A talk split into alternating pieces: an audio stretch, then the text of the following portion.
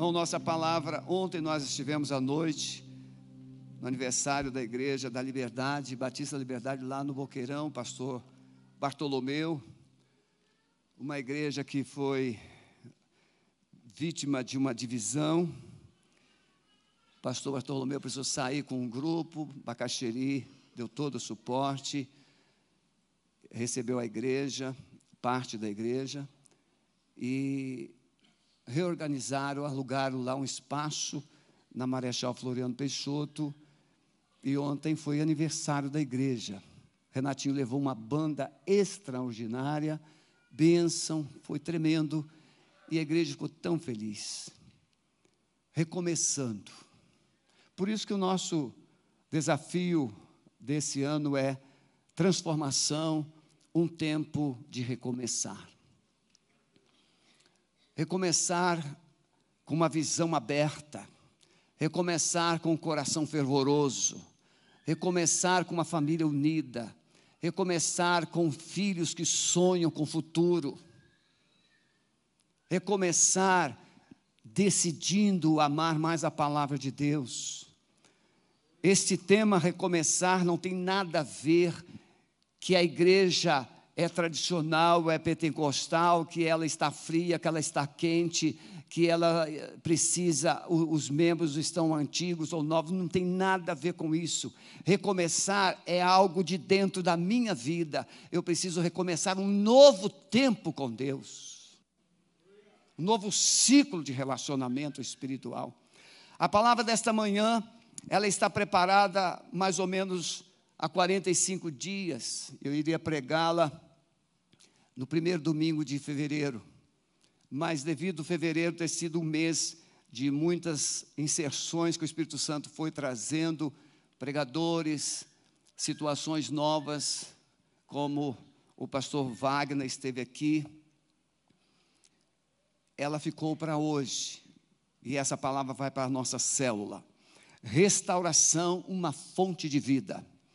1 Coríntios capítulo 3, o apóstolo Paulo registra essa palavra, uma das igrejas que mais dificuldades Paulo enfrentou. Paulo amava muito a igreja de Corinto.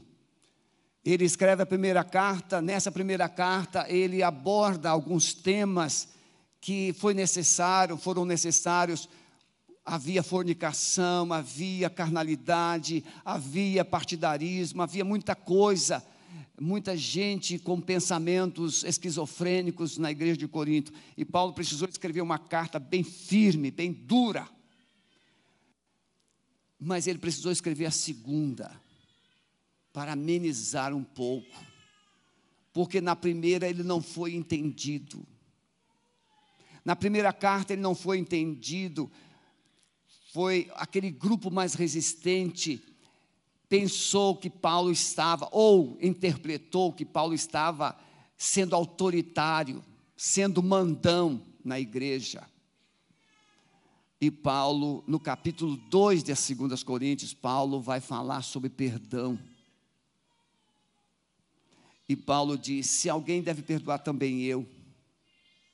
E ele diz no versos 11 de 2 Coríntios 2: para que Satanás não leve vantagem sobre vós. Corações amargurados, corações revanchistas, corações polêmicos, corações rivais, podem guardar brechas de Satanás. E Paulo adverte: se alguém tem que perdoar, também eu. Ele se inclui, porque ele foi mal interpretado na sua primeira epístola. E ele diz que o perdão deve ser urgente, para que Satanás não leve vantagem sobre a igreja, porque não ignoramos os seus ardis.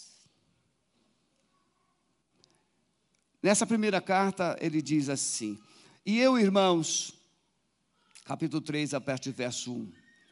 Não vos pude falar como a espirituais, mas como a carnais, como a meninos em Cristo, com leite vos criei, e não com, ca com carne, porque ainda não podíeis, nem tampouco ainda podeis, porque ainda sois carnais.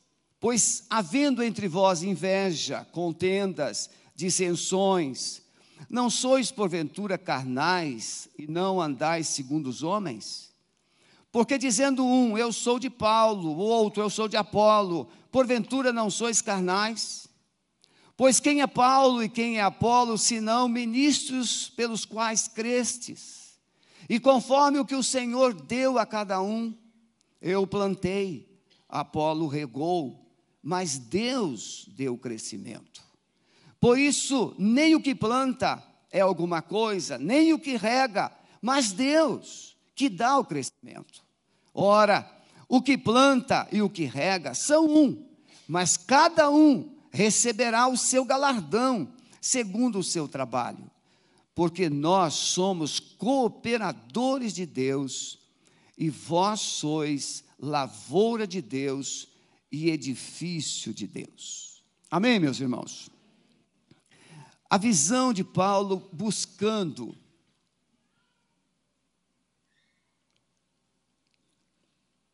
trabalhar essa unidade da igreja. A igreja de Corinto, então, era um desafio. Aliás, ser pastor é um desafio.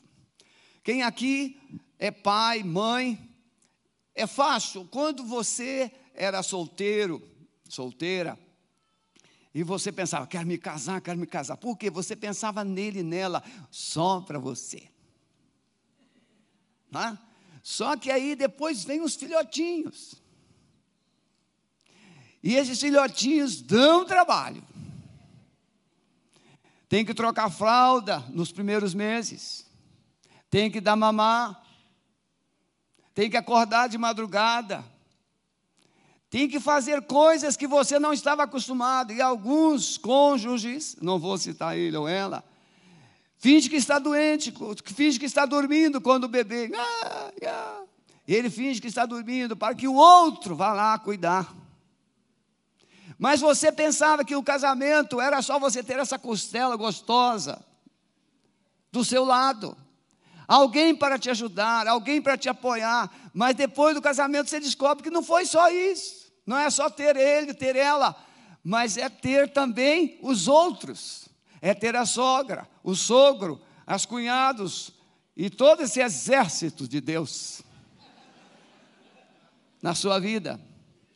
E a gente vai percebendo que casamento é um grande sonho para quem está solteiro, mas é um grande, não vou dizer pesadelo, mas é um grande desafio para quem já está casado. É só perguntar quem tem mais de 20, 30 anos de casamento. O casamento, ele é um desafio. Irmãos, alguns menos, alguns mais. É porque o seu cônjuge pode ser alguém bem comodido, bem comedido assim, uma pessoa bem tranquila. Mas tem cônjuge que é bocudo, bocuda. E aí a coisa pega. Tem muita coisa na família. Então veja, se cuidar de uma família é tão difícil, quanto mais cuidar de uma igreja. A igreja é a junção, a união, o ajuntamento de todas as encrencas juntas. A crentalhada pode se vestir bonitinho e vir para a igreja, paz do Senhor mas você não sabe o que está por trás dessa paz do Senhor. Eu estou errado? Da paz do Senhor, paz do Senhor. Tem.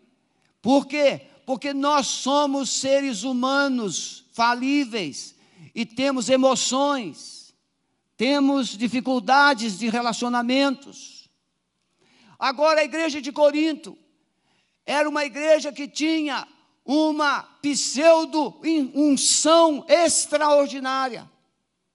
O Espírito Santo transbordou na igreja de Corinto dons para todo lado. Era uma igreja que aparentemente era cheia do Espírito Santo. E Paulo, a princípio, ficou até impressionado. E aí, com pouco tempo, aquilo que parecia ser luz era trevas, aquilo que parecia ser amor era ódio, rivalidade, aquilo que parecia ser espiritual era carnal. Então existem vários fatores que impossibilitaram e impossibilitam o crescimento de uma igreja, e Paulo vai mostrar isso na igreja de Corinto. É a imaturidade espiritual e a divisão. Aliás, toda divisão acontece por imaturidade. Quer ver? Divisão do casamento ou separação conjugal. Imaturidade. Por quê?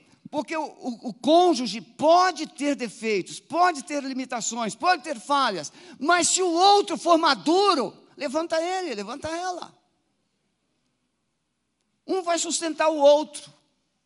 Se a mulher fala demais, o marido vai assim, meu amor, fala menos um pouquinho, vamos devagar. Conversa.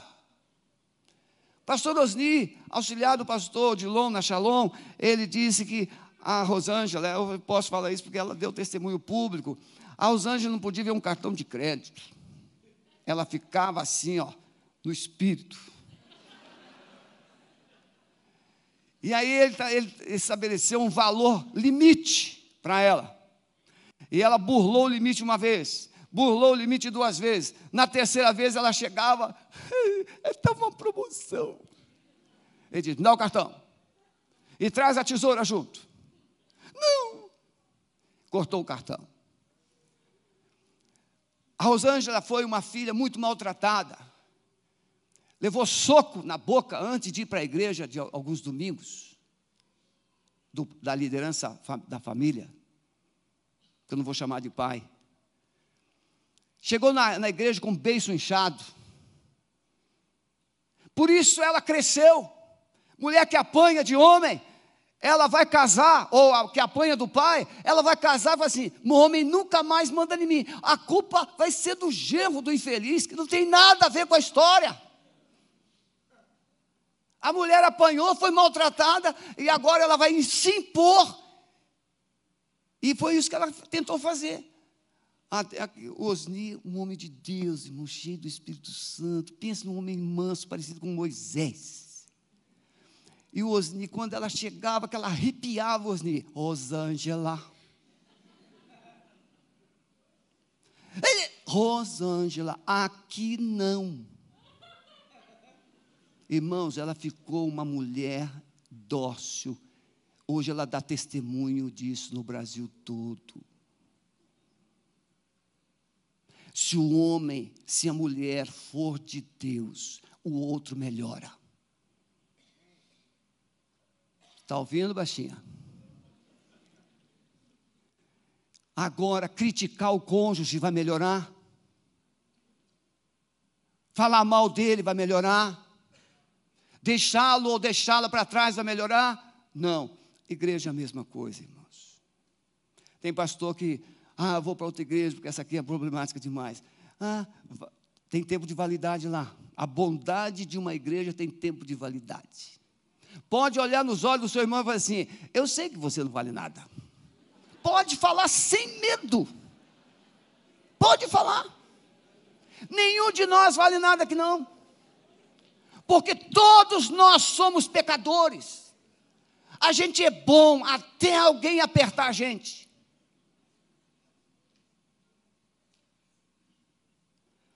Na visão de Paulo, a igreja é semelhante à família, a um campo ou um templo. Família é o lugar de onde sai a maturidade. A função da família é emancipar filhos. Se uma família não cria filhos emancipados, eles vão voltar, e às vezes com os netinhos.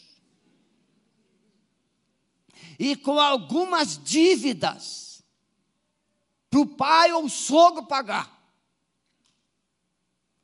Porque filhos não emancipados, eles não darão conta dos desafios da vida.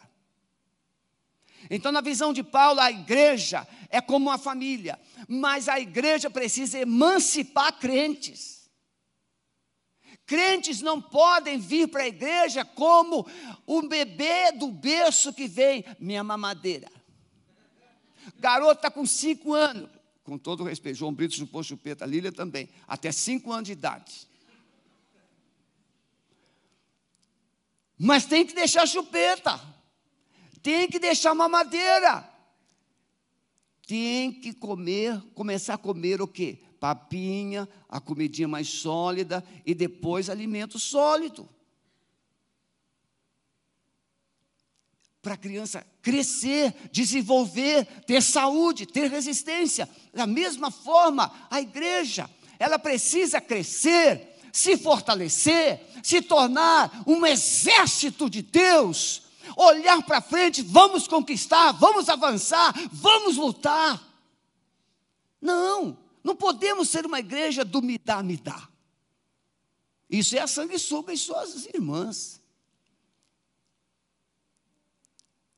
Precisamos ser filhos de Deus, valentes. O campo trabalha com a visão de quantidade, produtividade. Quando alguém planta, né, Sérgio? Alguém planta, ele pensa logo, quanto vai colher? Não é assim? Plantou X hectares, vamos colher isso. Ele já está fazendo o cálculo que vai cair na conta. E hoje, o agricultor, mas olha, o negócio é muito assim no automático.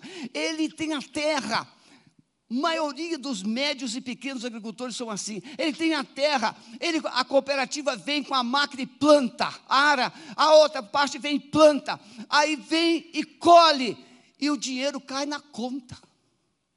O dono da terra somente fica no celular. Pode vir colher. Ele já sabe quanto e aquelas máquinas vão passando, e no final do dia já sabe quantas toneladas ou quantas sacas foram produzidas. E o dinheiro cai na conta. Tudo no automático. Produtividade. E templo, irmãos, templo fala de qualidade. Templo fala de santidade. Vós sois o templo do Espírito Santo, disse Jesus disse Paulo aos Coríntios. E na visão de templo, exige de nós cuidar desse templo, santidade, pureza, relacionamento. Então, eu quero falar algumas coisas, acredito que vou conseguir chegar. Primeira, essa transformação como fonte de vida na vida da igreja exige um raio-x. Passar, a igreja passar por um raio-x para ver o que cada um de nós está vivendo. Por exemplo, a igreja pode pensar, nós precisamos de um bom pastor. Mas o bom pastor precisa de quê? De uma boa igreja. Ah, minha filha precisa de um homem muito bom. E um homem muito bom precisa de uma mulher muito boa. Imagine um homem muito bom, aí ele arranja aquela tralha. Como é que fica? Ele fica tralhado. Fica tralhado. Então, da mesma forma, a visão do raio-x Alguém aqui já? Quem aqui nunca fez ressonância magnética? Quem nunca fez? Poucas pessoas, é, bastante. Você entra num tubo e fica lá. Tem gente que tem é, trauma de, de, do aparelho da ressonância magnética. Fica com medo, fica lá dentro daquele tubo. Mas quando o resultado sai, ele diz tintim por tintim o que você tem e o que você não tem. Deus tem um aparelho de ressonância magnética para a igreja. Nós precisamos entrar no tubo de Deus, para Ele nos mostrar o que está errado, o que está sobrando, o que precisa ser deixado para trás. Tem coisas que nós estamos valorizando demais, precisa ser deixado. Tem coisas que nós estamos valorizando de menos, precisamos ampliar, precisamos melhorar. esse, essa ressonância e raio-x vai trazer qual a condição espiritual de cada membro da igreja. Jesus, quando anda pelo meio das igrejas, ele diz: Eu conheço as tuas obras, para todas elas. Eu conheço, eu conheço, eu sei a sua dor, eu sei o que você está passando, eu sei. Irmãos, que coisa maravilhosa por favor, igreja Alameda, preste atenção nisso. Você que está em casa nos acompanhando, preste atenção nisso. Que coisa gloriosa é quando nós estamos vivendo no temor de Deus e sabemos que Ele conhece a nossa vida. Que coisa consoladora é saber que Deus pode olhar para nós e saber a verdade sobre nós. Que não precisamos nos esconder,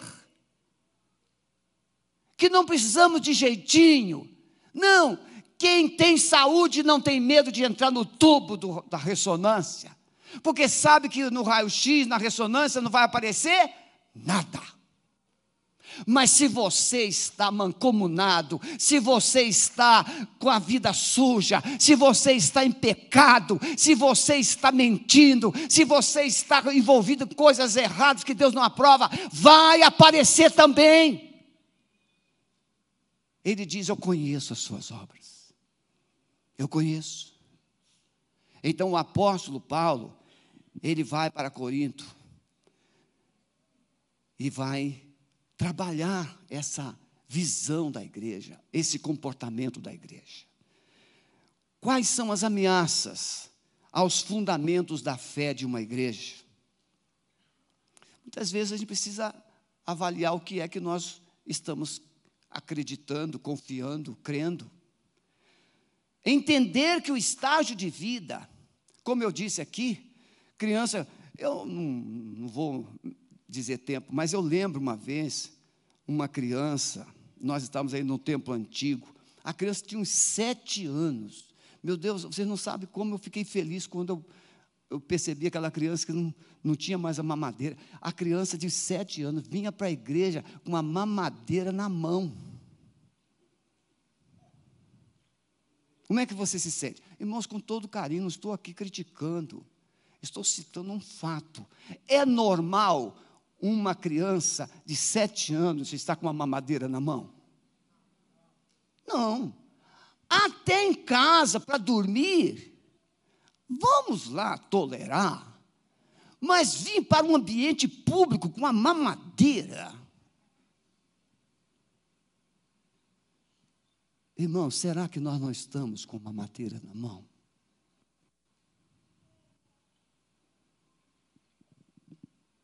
Os estágios precisam mostrar que alimento nós estamos usando. Essa semana, a liderança pastoral, ministerial, estará passando três dias de jejum e oração aqui no prédio. A nossa reunião de oração de terça-feira será normal, e depois, quem quiser ir embora, mas a liderança pastoral, ministerial, vai permanecer terça, quarta e quinta em jejum e oração.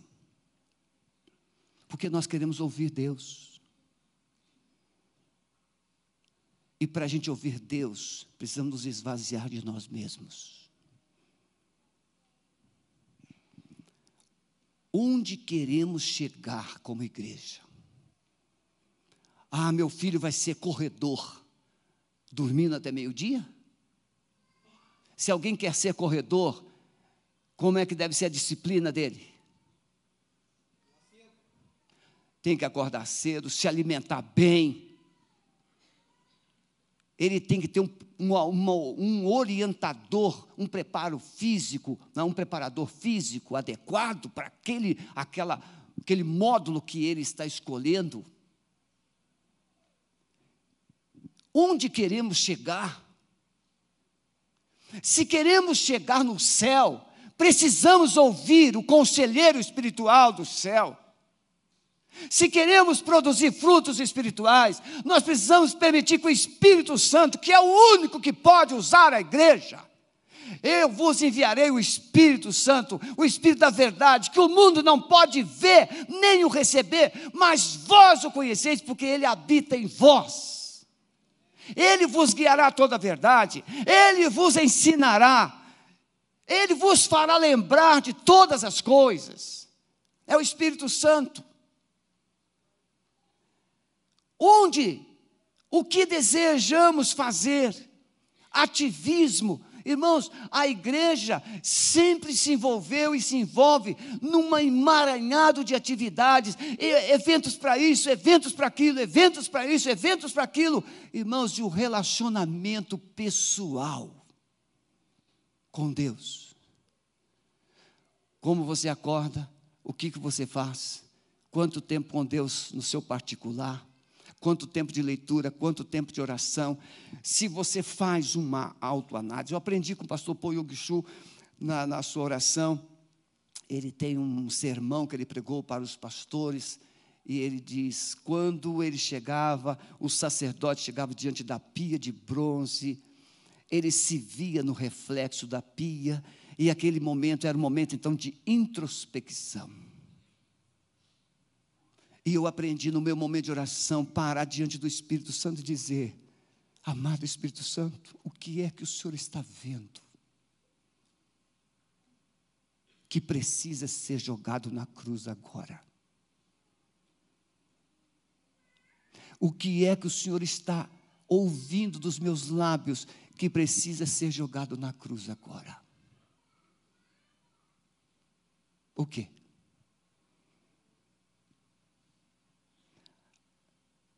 Esse, esse se permitir sondar pelo Espírito Santo, que Davi fez com tanta ousadia, mesmo estando no caos. Sonda, meu Deus, e conhece o meu coração, prova-me, conhece os meus pensamentos, vê se há em mim algum caminho mau, mas guia-me pelo teu, pelo caminho eterno. Para cada nível espiritual tem um alimento. Se eu estou crescendo no espírito, eu não vou me contentar com rodinha de criança. Ah, jogar amarelinha, jogar amarelinha. Ah, ah, ah, ah Você está entendendo? Você vai procurar coisas mais sólidas coisas mais robustas. Você vai procurar um bom livro para ler, você vai procurar um comentário bíblico para entender mais alguns textos bíblicos. Você vai mergulhar na oração e dizer: Espírito Santo, eu quero conhecer melhor. Porque você cresceu e quem cresce precisa de alimento no mesmo nível. Mas tem gente que ainda está com a caixinha de promessa. Vamos ver o que, que Deus tem para mim hoje. Não, isso não serve. Irmãos, já passou isso. Já passou. O que você ama, você respeita. O que você ama, você se submete. Pode ser o cara mais rude, Dr. Neil Anderson, no seu livro Quebrando Correntes, ele conta um, uma história, uma experiência incrível. Ele diz assim: chegou um camarada grandão, cara grande. Ele ficava muito endemoniado. E o Dr. Neil Anderson foi ministrando, foi ministrando, e uma determinada, um determinado dia ele deu muito trabalho. E aí o Dr. Neil Anderson, como é que conheceu a história, foi fazer o mapeamento, foi conhecer a história dele. Muito sofrimento, muito abuso, muita humilhação. E então ele se tornou uma pessoa agressiva, Satanás tomou conta da vida dele. E ele disse assim: O que é que te manteve? O que é que te ajudou a continuar? Ele disse: O amor da minha mulher. O amor da minha esposa, ela nunca desistiu de mim. Ela nunca desistiu de mim. Uma mulher que não desiste do marido, ela tem que ter unção espiritual. Um marido que não desiste da mulher precisa ter um coração cheio do Espírito Santo. Porque os dois falham, mas por certo, um vai falhar mais que o outro.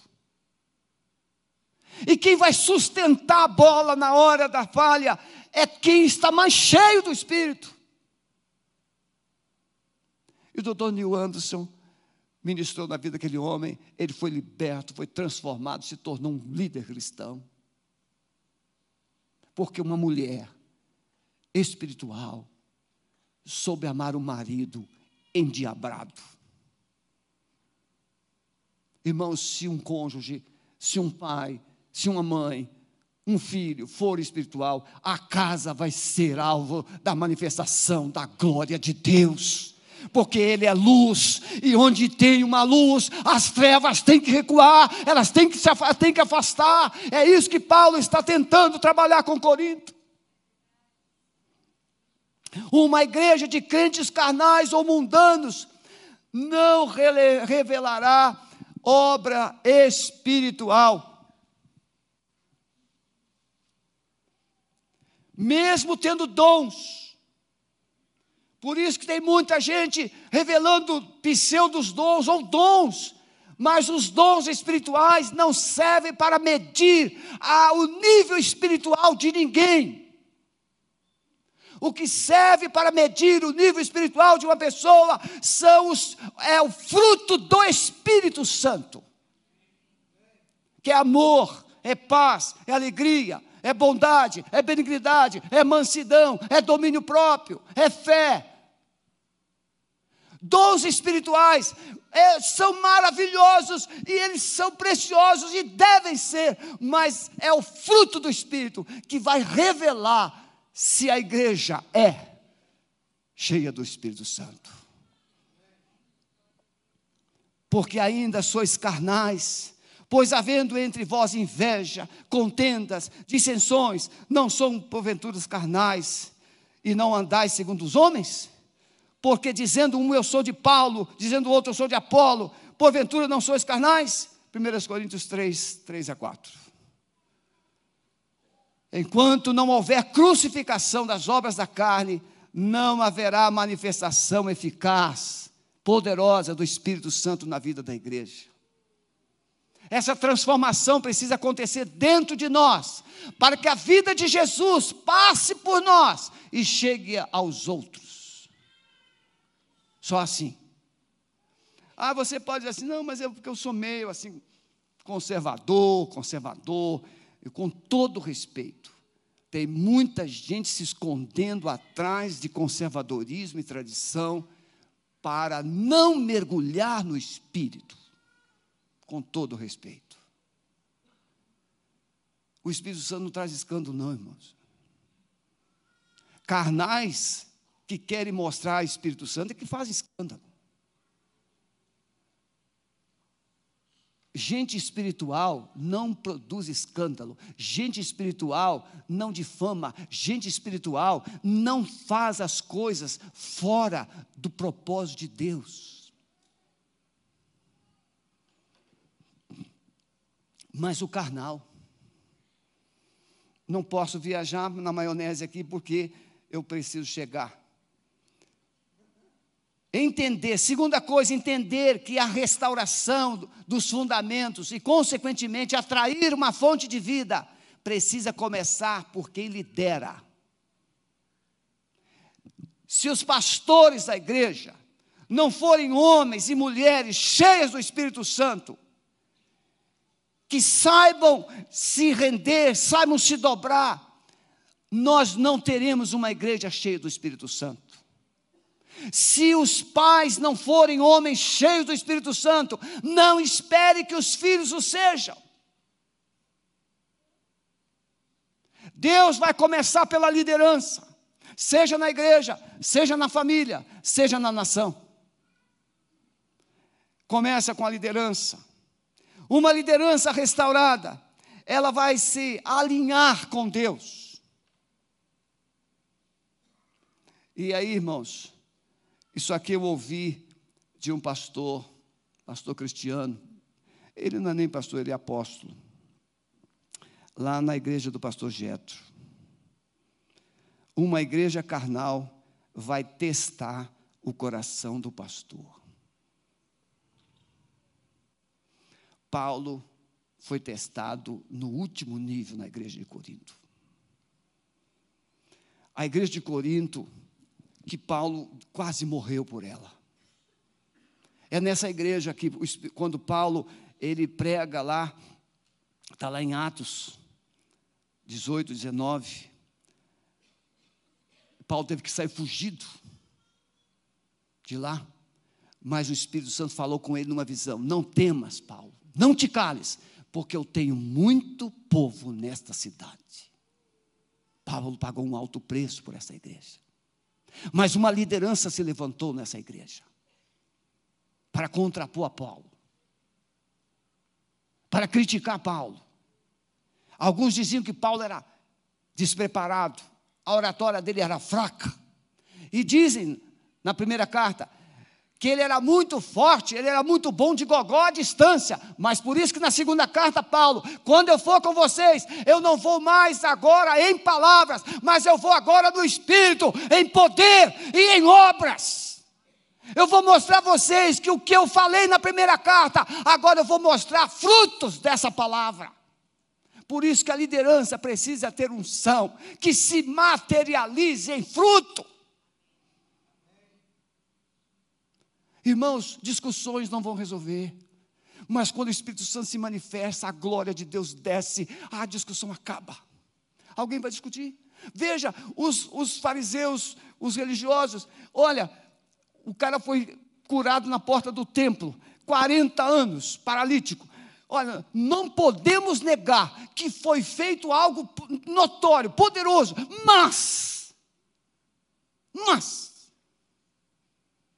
para que não se divulgue isso. Mas, mas não adiantou. Os apóstolos chutaram o balde e foram até os confins da terra. Levaram o nome de Jesus. E Pedro, foram intimidar Pedro e Tiago. Pedro e João, eles disseram: não podemos deixar de falar do que temos visto e ouvido. Irmãos, a glória de Deus se manifesta na igreja, a igreja se incendeia e ela sai para todo mundo dizendo: Jesus nos visitou lá na Alameda. O nosso assunto vai mudar, os nossos olhos vão mudar, as nossas palavras vão mudar, o nosso coração vai mudar. Agora, que alimento você está recebendo? Fuxico fofoquinha, conversa fiada, Facebook. Ô oh, pobreza, os meus filhos não deixam eu ter Facebook, nem Instagram. Ele disse: pai, o senhor não merece, é só fofoca. Aí a Lília baixou dela no meu iPad. Quando eu quero dar uma espiadinha, eu vou lá no Lília.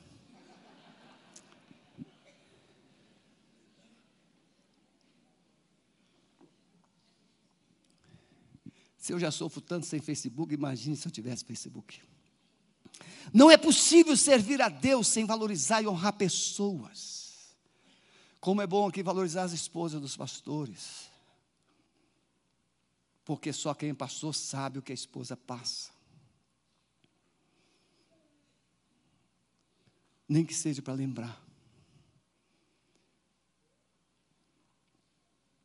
Restauração, irmãos é impossível desassociar a restauração de submissão. É impossível um, um homem, uma mulher transformada, transformado, revelar insubmissão. É impossível. Um homem da noite, andarilho, é, andarilho no sentido assim de ficar na noite, o cara tinha família, ele levou um amigo para casa. Falei, assim, vamos lá na casa, mas já era umas 11 da noite. Já contei isso aqui mais de uma vez. Ele levou o camarada para casa, falou assim: Não, vamos lá, a minha esposa, mas rapaz, já são 11 horas da noite, sua esposa deve estar dormindo. Não, e é sábado, vamos lá, não, minha esposa é muito legal. E a mulher realmente estava já deitada, E quando o marido chegou com um amigo, ela levantou, colocou lá um refrigerante, colocou lá umas bolachinhas. Assim, enquanto eu preparo a comida, preparou o jantar, colocou na mesa e disse: Meu amor, se precisar de mais alguma coisa, é só chamar que eu estou lá no quarto. Aquele colega olhou para ele e disse: assim: Cara, de onde você tirou essa mulher? Se eu fizer isso para minha mulher, ela me mata. Que mulher é essa que você tem? Ah, ela é crente. Ela faz tudo para me agradar, porque amanhã ela vai no culto e ela, ela não quer perder o privilégio de ir para o culto na, na igreja. Aquele amigo se levantou, olhou para o amigo dele e disse: Você é um canalha. Nunca mais você me convide para vir na sua casa, porque se eu tivesse a mulher que você tem, eu não seria o homem que eu sou. Irmãos, o que vai mudar o mundo não são pregações, são as nossas atitudes. E o que destrói uma igreja não são pregações, são atitudes de líderes. Atitudes carnais.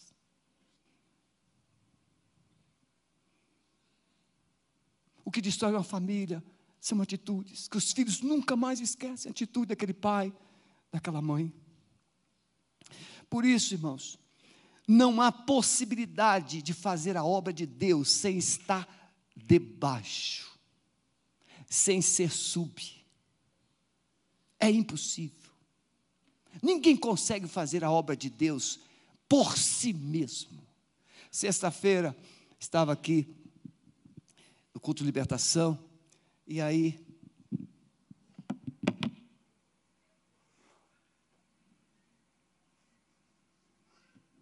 conversando com uma pessoa e ela estava se auto-ministrando. Ou seja, estava fazendo libertação em si própria. Disse, para. Ninguém pode ministrar libertação em si mesmo. Você precisa de um conselheiro, você precisa de uma pessoa para te ajudar, que te dê cobertura, você precisa estar debaixo de uma autoridade para te ajudar. Aí ela entendeu. Nenhum pastor será bem-sucedido se não for submisso à sua igreja. Nenhum pastor será submisso se ele não tiver um espírito de submissão às autoridades. Olha o Otmani, falei lá na classe hoje de é, transição, Otmani escreveu aquele livro Autoridade Espiritual num período em que a China matava pastores, matava cristãos, matava os líderes espirituais, mas ele ensinou a sua liderança espiritual a ser submissa às, às autoridades civis uma pessoa sendo presa. E o Otmani está dizendo assim: seja obediente ao carcereiro, seja obediente ao governador, seja obediente aos juízes, seja obediente, porque se você for obediente, Deus, que é o supremo juiz, cumpra a sua causa. Porque Deus não livra gente rebelde. É só ler o livro de autoridade espiritual de Otmani.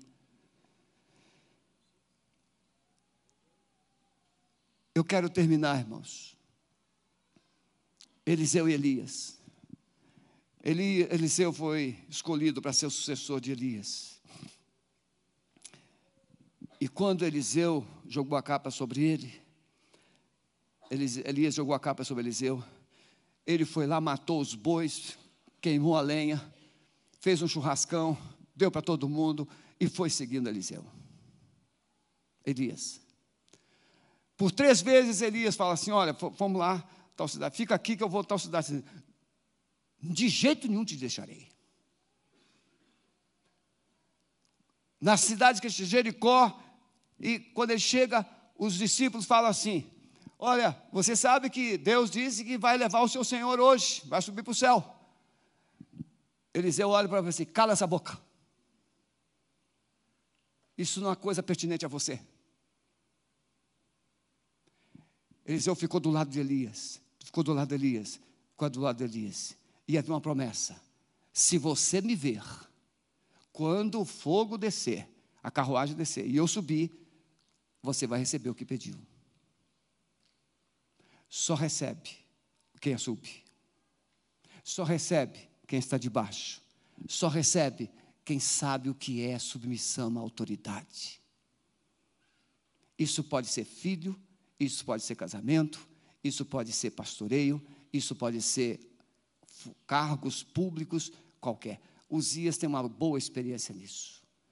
Lá atrás, ele chegou para mim e disse: Pastor, lá na Petrobras tem gente fazendo pactos com o diabo para ser promovido. Eu falei assim: Você não precisa, fique, fique tranquilo. Você é filho do dono da Petrobras. E Deus o promoveu a um cargo de confiança até a aposentadoria. Um dos cargos mais cobiçados da Petrobras, Deus deu para ele. Anos, anos, anos. Sim ou não, Osias? Quando a gente aprende quem governa, a gente se submete. Baixa sua cabeça, por favor.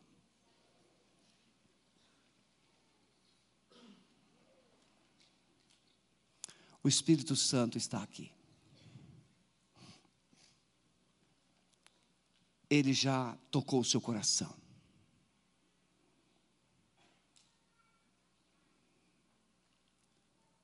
Não é tão simples servir a Deus. Servir a Deus não é ter uma denominação ou uma religião. Servir a Deus não é vir aos domingos aos cultos. Servir a Deus é representá-lo, por favor, por amor, pela graça de Deus, presta atenção. Servir a Deus é representá-lo onde você estiver todos os dias. Onde você estiver, se você for um funcionário cheio do Espírito Santo, a sua empresa toda te respeitará.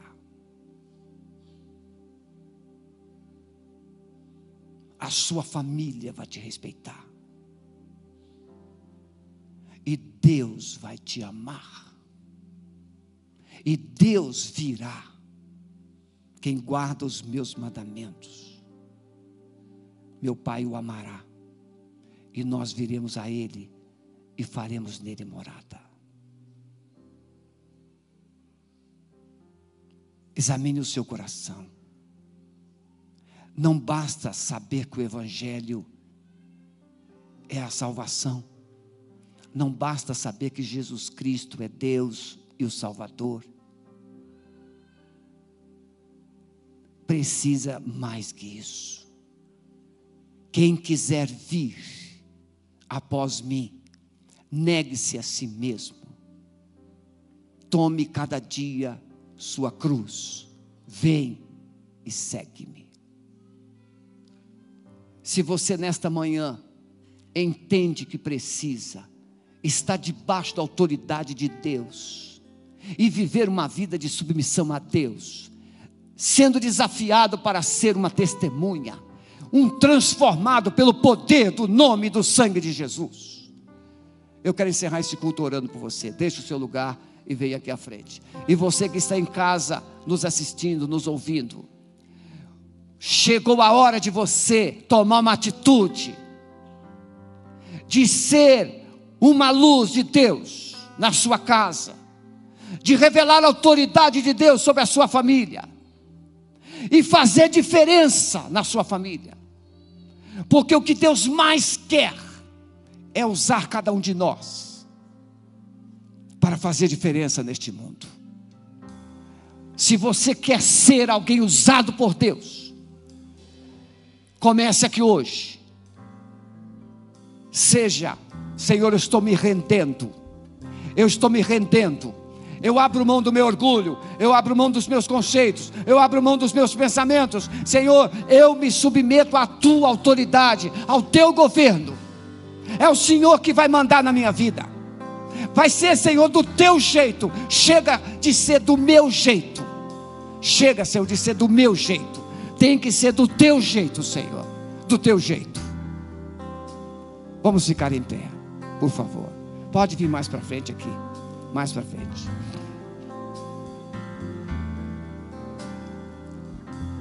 decidam sair daqui nesta manhã, convictos que o Espírito Santo vai usá-los com unção, com autoridade. Aquelas coisas que estão amarradas na sua vida, o Espírito Santo vai desligar, vai soltar, vai quebrar esses jugos. A sua vida precisa crescer, precisa desenvolver, mas para isso, você precisa parar de governar sua própria vida. Amado Espírito Santo, nós queremos ser uma igreja de alimento sólido. Nós queremos um verdadeiro churrasco espiritual, Senhor. Chega de leite, Senhor. Chega de sermos meninos e meninas, crianças espirituais. Queremos, ó oh Deus, andar nas alturas com o Senhor e viver um novo tempo, avançando, conquistando os teus propósitos. Por isso, amado Espírito Santo, nós nos submetemos a Ti, nos furtamos, nos negamos a nos defendermos e deixamos que o Senhor o grande general, vá à nossa frente, conquiste as nossas batalhas, porque nós vamos atrás, marchando, marchando, e conquistaremos as bênçãos do Senhor. Nós abençoamos os teus filhos, profetizamos que eles nunca, nunca mais serão os mesmos a partir desta manhã, serão valentes do Senhor, serão revestidos com autoridade, com ousadia, para romper e viver um novo tempo, em nome de Jesus. Everton, você é um líder, mas Jesus nunca vai fazer o que você tem que fazer. Você está entendendo, Everton? Você tem que chegar, botar o pé direito naquela casa e dizer: Deus me colocou aqui como sacerdote. E cheio do Espírito Santo, abençoar sua família voz de Deus. E será assim. O seu marido nunca mais será o mesmo a partir dessa manhã. Coisas novas vão acontecer. Deus abençoe. Se alguém aqui não é membro da Alameda, passe lá no estande. Pastor Maurício está lá te esperando com a sua equipe. Vão na paz. Deus a todos abençoe. Um beijo para vocês. Até logo mais.